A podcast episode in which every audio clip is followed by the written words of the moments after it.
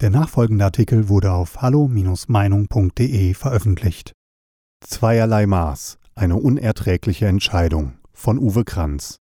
Dass die Justiz auf dem Auge der Promis, der Reichen und der Schönen schon immer etwas sehschwach war, ist ja altbekannt. Dass sie dafür an anderen Stellen kräftig daneben haut, leider auch. Man erinnere nur an den Fall von Georg T., der seit dem 25. Februar in Haft sitzt, Quellennachweis in der Fußnote, weil er die erpresserische Grünfunkgebühr, sorry, PC-Sprech, seine Rundfunkgebühr nicht bezahlt, weil er weder Radio noch Fernseher hat. Wofür auch? Für ein politisch einseitig, lückenhaft und manipulativ berichtendes Medium, das vorgibt, neutral zu sein?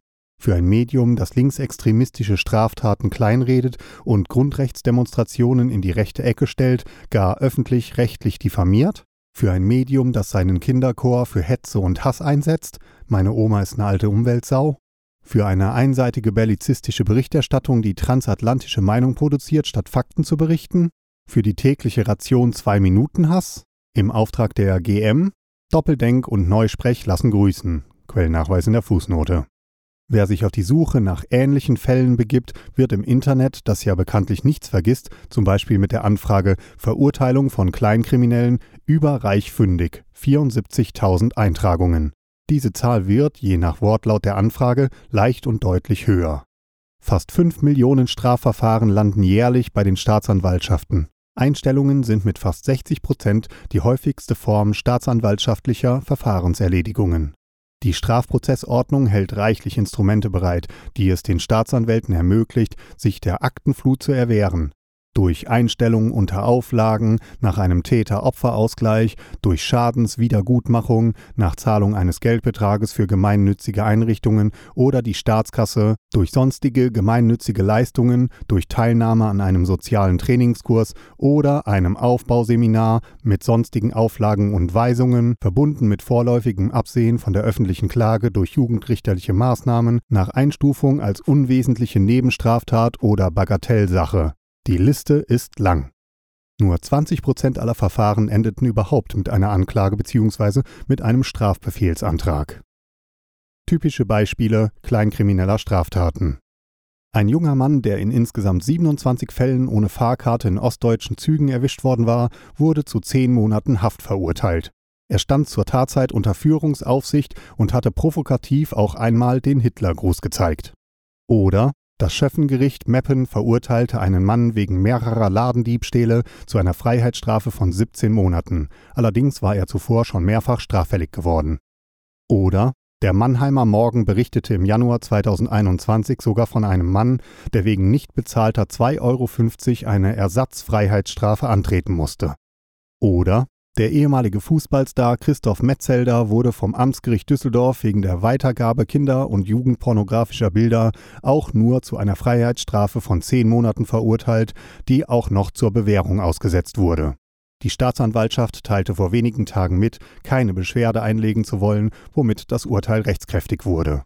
Zehn Monate und die auch noch auf Bewährung. Warum? Weil im Vergleich zu den Strafmaßen der anderen Fälle nur eine kleinkriminelle Tat vorliege? Weil er ein Promi sei, der sich zudem erst in letzter Minute zu einem Teilgeständnis durchrang, nachdem er zuvor mit allen nur denkbaren Verfahrens- und Rechtsmitteln die Veröffentlichung seiner Schandtaten, die Nennung seines Namens und seine Verurteilung zu verhindern suchte? der erst in letzter Minute Scham und Reue zeigte, während er zuvor versuchte, mit einer Vielzahl von Klagen die Medienvertreter mundtot zu machen? Weil er sich angeblich in einer digitalen Parallelwelt befand, wie er meinte, beschwichtigend erklären zu müssen? Weil er gar Opfer einer Tatprovokation geworden sei? Wie erbärmlich. Wie erbärmlich das Urteil und die Reaktion der Staatsanwaltschaft. Straftaten gegen die sexuelle Selbstbestimmung. Von fast 82.000 Verfahren wegen Straftaten gegen die sexuelle Selbstbestimmung kam es 2019 nach der Bundesstatistik der Staatsanwaltschaften in nur rund 11.000 Fällen zur Erhebung einer diesbezüglichen Anklage, 13,4 Prozent, siehe Fußnote. Der Rest fiel den staatsanwaltschaftlichen Einstellungsorgien schon im Vorfeld zum Opfer. Die Straftaten gegen die sexuelle Selbstbestimmung verzeichneten auch 2020 mit plus 13,7 Prozent den prozentual höchsten Zuwachs, obwohl derartige Straftaten weniger als zwei Prozent aller staatsanwaltschaftlichen Ermittlungsverfahren ausmachen. Man sollte meinen, dass sich die Staatsanwaltschaften bei einem solch kleinen Kriminalitätsphänomen mit solch großer Wirkung und solch menschlichen Folgen organisatorisch besser aufstellen und spezialisieren könnten, doch weit gefehlt. Nach der polizeilichen Kriminalstatistik PKS 2020 stieg die Verbreitung pornografischer Schriften um 54 Prozent, die Herstellung, Verbreitung, der Erwerb und Besitz von CSEA-Material, Quellennachweis in der Fußnote, um 53 Prozent und der sexuelle Missbrauch von Kindern um 6,8 Prozent auf über 15.500 Fälle. Die PKS bildet jedoch nur das Hellfeld ab, das heißt die der Polizei angezeigten Fälle. Das Dunkelfeld ist um ein Vielfaches größer, 1 zu 7 bis 1 zu 20. Das heißt, dass in Deutschland jährlich bis zu 450.000 Mädchen und 150.000 Jungen Opfer sexueller Gewalt werden. In jeder Schulklasse sitzen demnach statistisch eins bis zwei Kinder, die aktuell sexueller Gewalt ausgesetzt sind. Jeder achte Erwachsene macht in seiner Kindheit und Jugend sexuelle Gewalterfahrungen. Vermutlich wird auch 2020 der Anteil der Anklagen in gleicher Größenordnung wie 2019 ausfallen, plus minus 13 Prozent. Eine der Schwachstellen in der Bekämpfung des sexuellen Missbrauchs von Kindern ist offensichtlich die Justiz, arbeitete ich schon im Jahreswechsel in einer Studie heraus, die ich als Auftragsarbeit für ein führendes Mitglied des Europäischen Parlaments vorlegte. Eine der Kernforderungen Neben dem Paradigma der Unschuldsvermutung des Täters muss ein Paradigma der Opferrespektierung geschaffen werden. Denn Kindesmissbrauch und der Handel mit den Missbrauchsabbildungen sind besonders schwere Formen der Verletzung des Kindeswohls, das seit 1989 weltweiten Schutz durch Artikel 3 Absatz 1 der UN-Kinderrechtskonvention und seit 1992 europaweiten Schutz durch Artikel 3 des Vertrages über die Europäische Union sowie der EU-Charta der Grundrechte genießt. Gleichwohl hat es noch bis zum Jahr 2000 gedauert, bis auch in Deutschland das Elternrecht der körperlichen Züchtigung verboten wurde. Und es dauert auch viel zu lang, bis die EU-Direktive 2011-92-EU endlich in allen Mitgliedstaaten umgesetzt wird.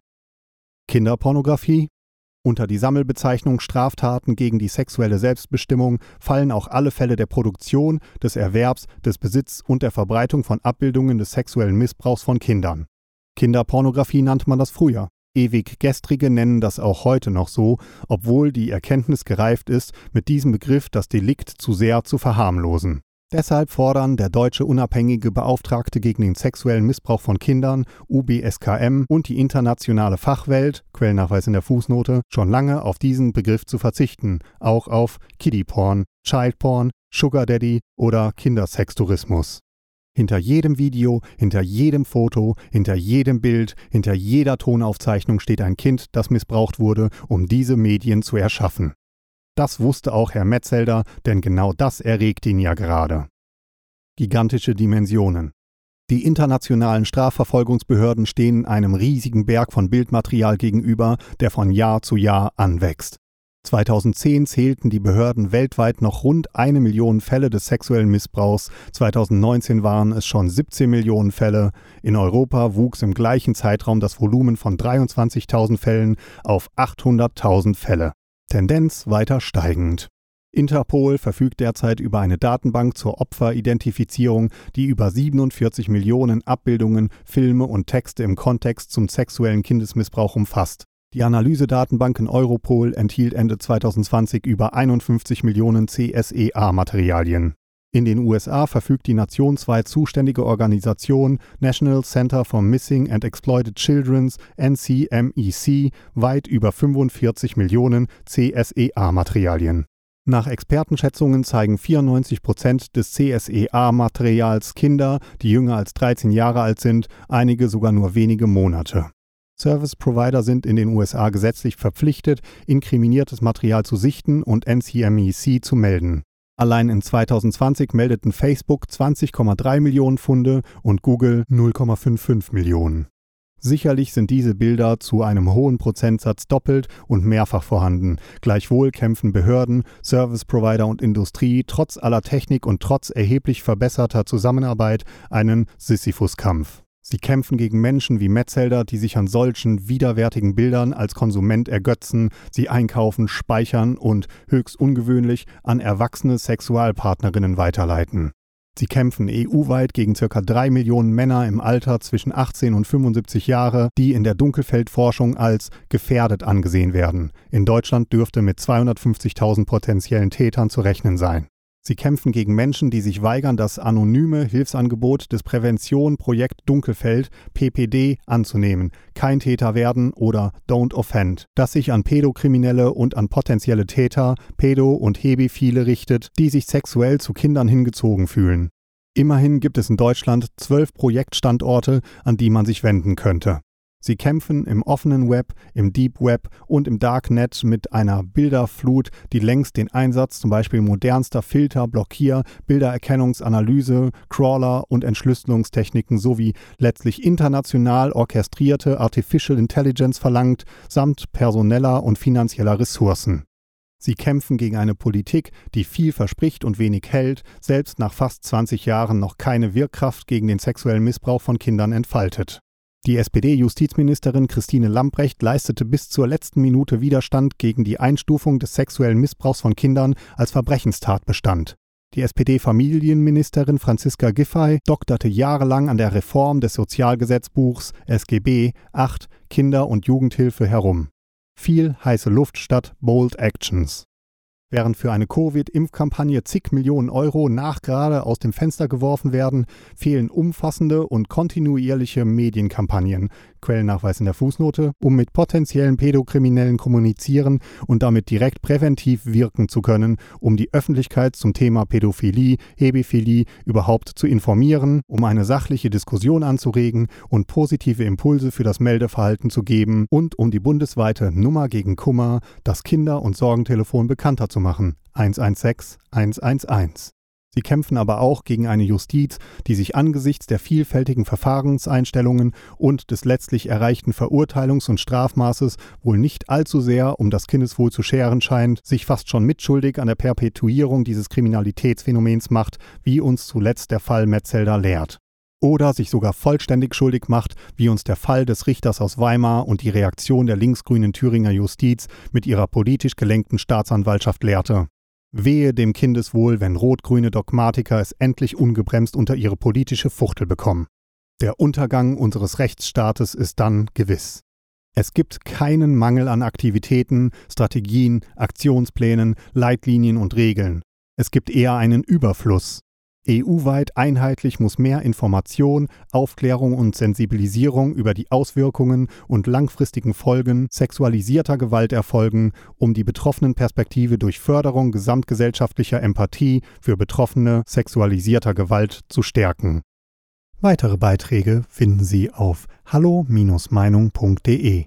Wir freuen uns auf Ihren Besuch.